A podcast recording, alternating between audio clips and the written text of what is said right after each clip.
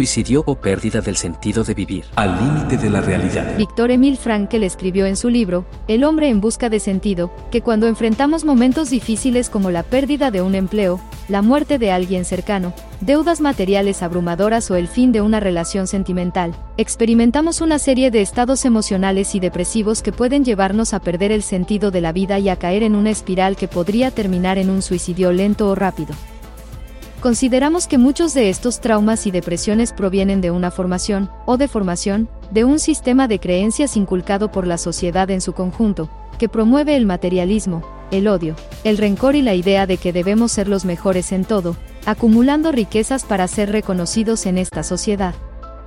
Nos hemos olvidado de lo espiritual, de estudiar el misterio de la vida, de dominar la materia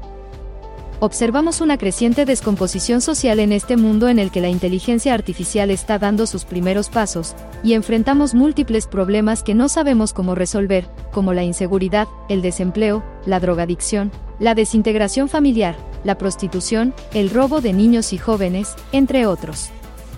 Por eso, creemos que es muy útil conversar con un experto en el tema, el doctor en psicología Antonio Mendoza Suárez, para reflexionar sobre el peligroso camino que estamos tomando, especialmente en estos tiempos electorales, donde parece difícil seleccionar un equipo de trabajo nacional, estatal y local que nos lleve a construir un mejor camino para todos.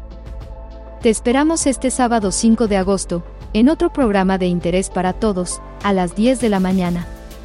Puedes vernos y escucharnos, en vivo, a través de Facebook en Al Límite de la Realidad o sintonizar la XEGQ en el 92.5 FM de la radio local de la ciudad de Los Reyes de Salgado, Michoacán.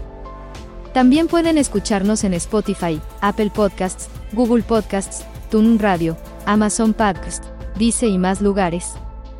La música que escucharás en programa en vivo a través de la GQ será en la voz de Chanel con Nor para que lo puedan buscar en su lugar favorito de música.